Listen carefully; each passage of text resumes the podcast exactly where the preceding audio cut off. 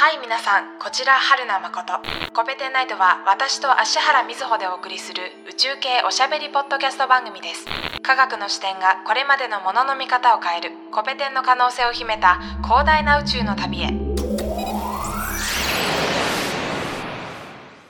こんばんは。世界宇宙週間最終日です。今回は宇宙条約のお話をしていきます。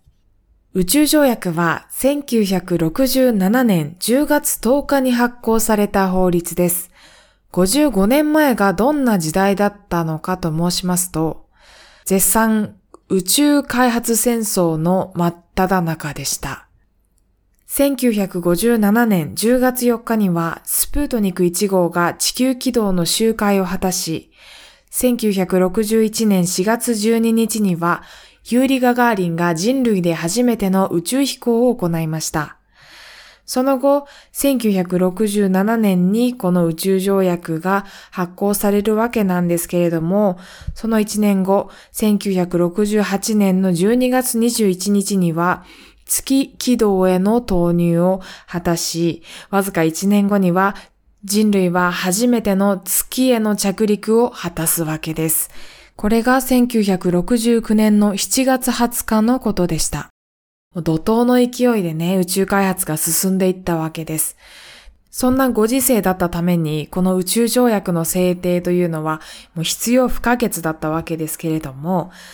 中身、具体的な中身をこれからご紹介します。冒頭にもお話しした通り、この宇宙条約は宇宙を平和に開発していきましょうと言った内容です。宇宙開発について国際協力を行いましょうとか、宇宙飛行士の安全を確保しましょうとか、宇宙空間について国家は所有権や領有権を主張することはできないといったようなことが定められています。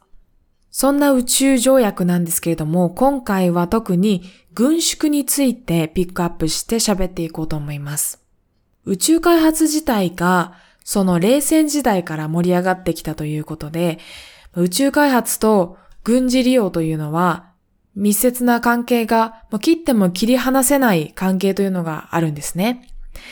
だけれども、宇宙を平和に利用したいということで、宇宙条約には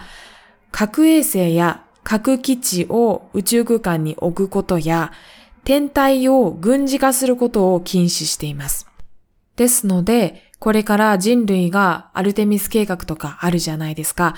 そういった計画の延長線上に月や火星に基地を作ることになっても核兵器を持っていってはいけないということですね。一方で、この宇宙条約には実はですね、抜け穴というか、ちょっと不完全なところがありまして、と言いますのも、宇宙空間に偵察衛星や軍事通信衛星、公海衛星、公海は、あれですね、海に出る公海の衛星ですね、を置くことは禁止されていないんですね。これについては地球上で核兵器を、まあ、ミサイルとかですね、をコントロールするような通信は行えてしまうので、根本的な軍縮にはつながっていないというような問題点も実はあるわけです。法律を定めるってすごく難しいと思うんですけど、このこれから行く先がわからない、どういうふうに進展していくか全く想像もつかない宇宙開発についての制約を設けるというか、法律を作ることは本当にもう最難関なのではないかと思うわけですよね。実際にね、宇宙開発で運用している技術というのは非常に高いものだし、悪用すればいくらでも危険なことに使えるので、その辺のこう良心をちゃんと共有すると言いますか、国際的に共有しておくということも大事だし、今思いつくだけの悪用できる方法のすべてを禁止しておかなければならないと思うじゃないですか。だから本当にもうこれ難しい問題だなって思うんですが、実はね、この宇宙に関する条約っていうのは本当にまだまだ不十分ですので、これから月や火星やその他の天体に人類が進出していくことを考えると、この辺の法整備に関わる人材がもっと必要だなと思うわけです。以前、文系のリスナーさんから宇宙にすごく興味があって、宇宙に関わる仕事をしたいっていうようなことも思うわけなんだけども、文系に進んでしまったと。文系に進んだ自分は、どういうふうにこれから宇宙と関わる仕事についてこう考えればいいかなというようなお便りをいただいたことがあるんですね。その時はその時の私たちなりの返答をしたわけなんですけれども、この宇宙に関わる法律の整備について研究するとかですね。そういうのもいいんじゃないかなと思います。これから需要がすごく高まってくると思います。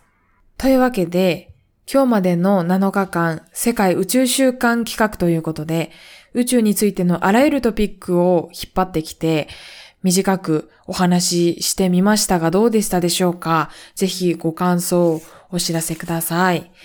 えっ、ー、とね、宇宙条約でしょ？イプシロンロケットでしょ？あとは、おとといは